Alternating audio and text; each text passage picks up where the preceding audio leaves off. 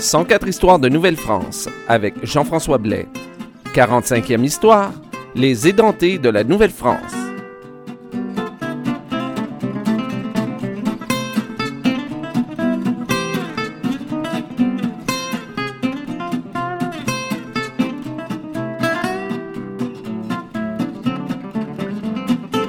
Alors, bonjour à toutes et à tous et bienvenue à cette 45e histoire de Nouvelle-France.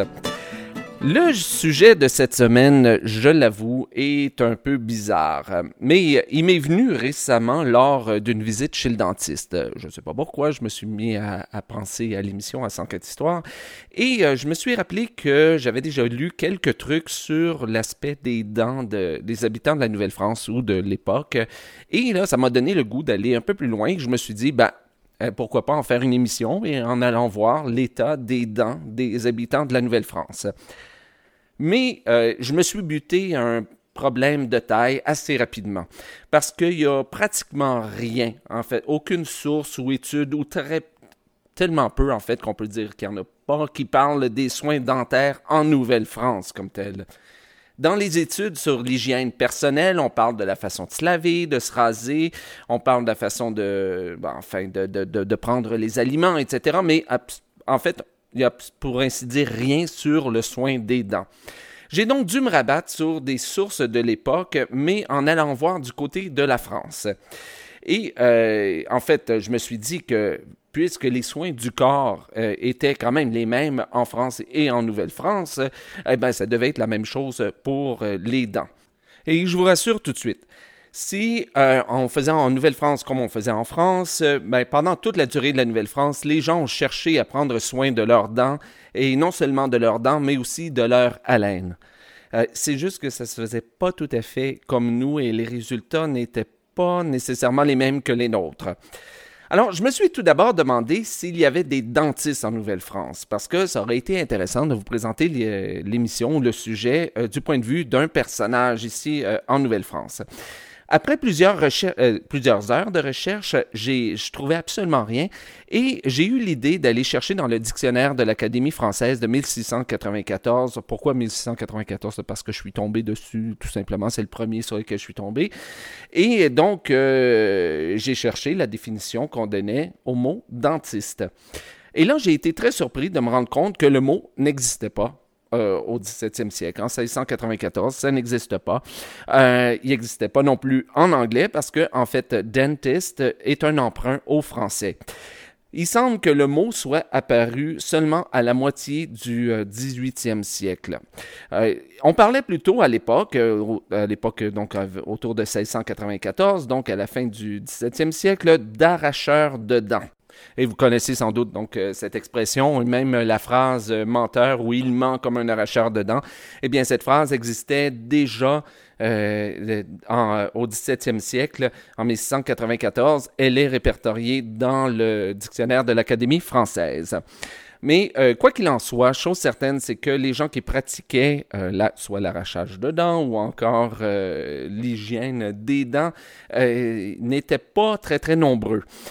Pour un exemple, à Paris, en 1767, euh, on comptait seulement une trentaine de spécialistes des dents pour une population d'environ 600 000 habitants. C'est quand même euh, pas beaucoup. Alors imaginez ici en Nouvelle-France, sans doute qu'il n'y avait pas grand, beaucoup de gens qui, euh, qui le faisaient. Mais c'est pas parce que les dentistes n'existaient pas que les habitants ne faisaient pas attention à leurs dents. Alors allons-y en ordre.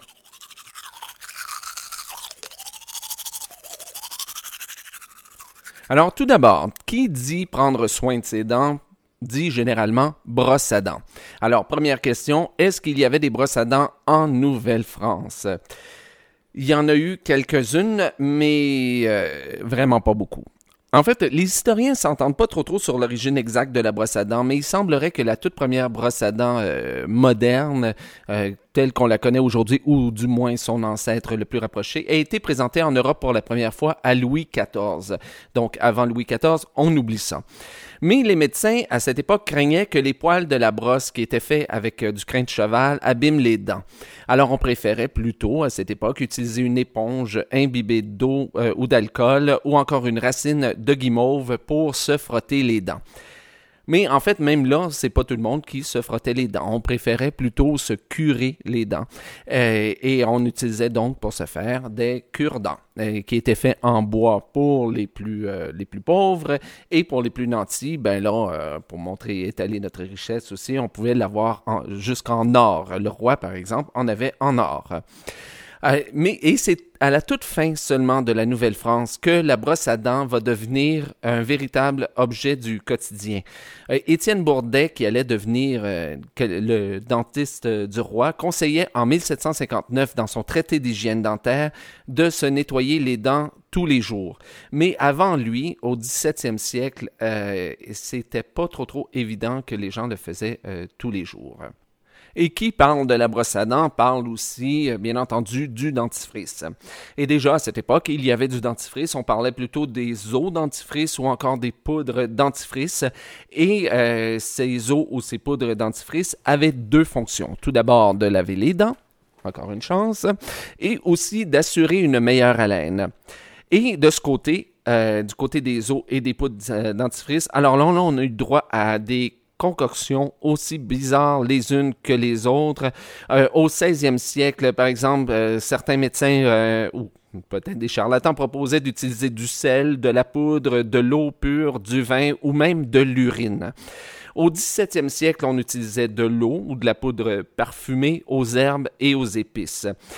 Mais dans la deuxième moitié du 18e siècle, par contre, on s'est rendu compte que le parfum ne chassait pas le mal et qu'il valait mieux nettoyer la bouche que de masquer l'odeur. C'est que jusqu'à ce moment-là, dans à peu près toutes les sphères de la vie, euh, on préférait cacher, quand il y avait quelque chose qui sentait euh, mauvais, alors au lieu d'aller euh, chercher la racine du mal, ben on préférait plutôt le couvrir. C'est pour ça que même dans les, dans les maisons, on préférait mettre du parfum, on préférait tenter de couvrir, de masquer les mauvaises odeurs plutôt que d'ouvrir les fenêtres. Et c'est justement à peu près en même temps, donc la deuxième moitié du, du 18e siècle, alors qu'on a découvert les bienfaits de l'aération que là, on a commencé à se dire que ça suffisait peut-être pas euh, de masquer l'odeur dans la bouche pour s'assurer d'une bonne dentition et d'une euh, santé euh, dans la bouche. Et c'est d'ailleurs à cette époque, en deuxième moitié donc du 18e siècle, qu'a été mise sur le marché la plus ancienne eau dentifrice qui, qui existe encore de nos jours, en fait, l'eau de Boto, B-O-T Euh, du nom de son inventeur. Si vous allez sur le site internet de l'émission, d'ailleurs, vous allez voir une petite image de cette, euh, de cette eau dentifrice. Alors, nos ancêtres avaient donc un désir d'avoir une haleine fraîche.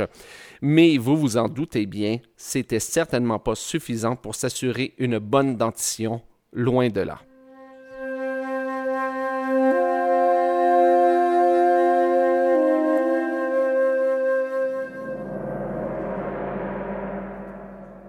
En fait, peu de gens gardaient toutes leurs dents toute leur vie durant. Et ça, c'est vrai pour toutes les couches de la société. Louis XIV lui-même avait, dès l'âge de 40 ans, perdu presque toutes ses dents. Et même qu'il a eu des, des grands problèmes, des maladies de bouche qui lui occasionnaient une mauvaise haleine, devenue presque légendaire déjà à cette époque.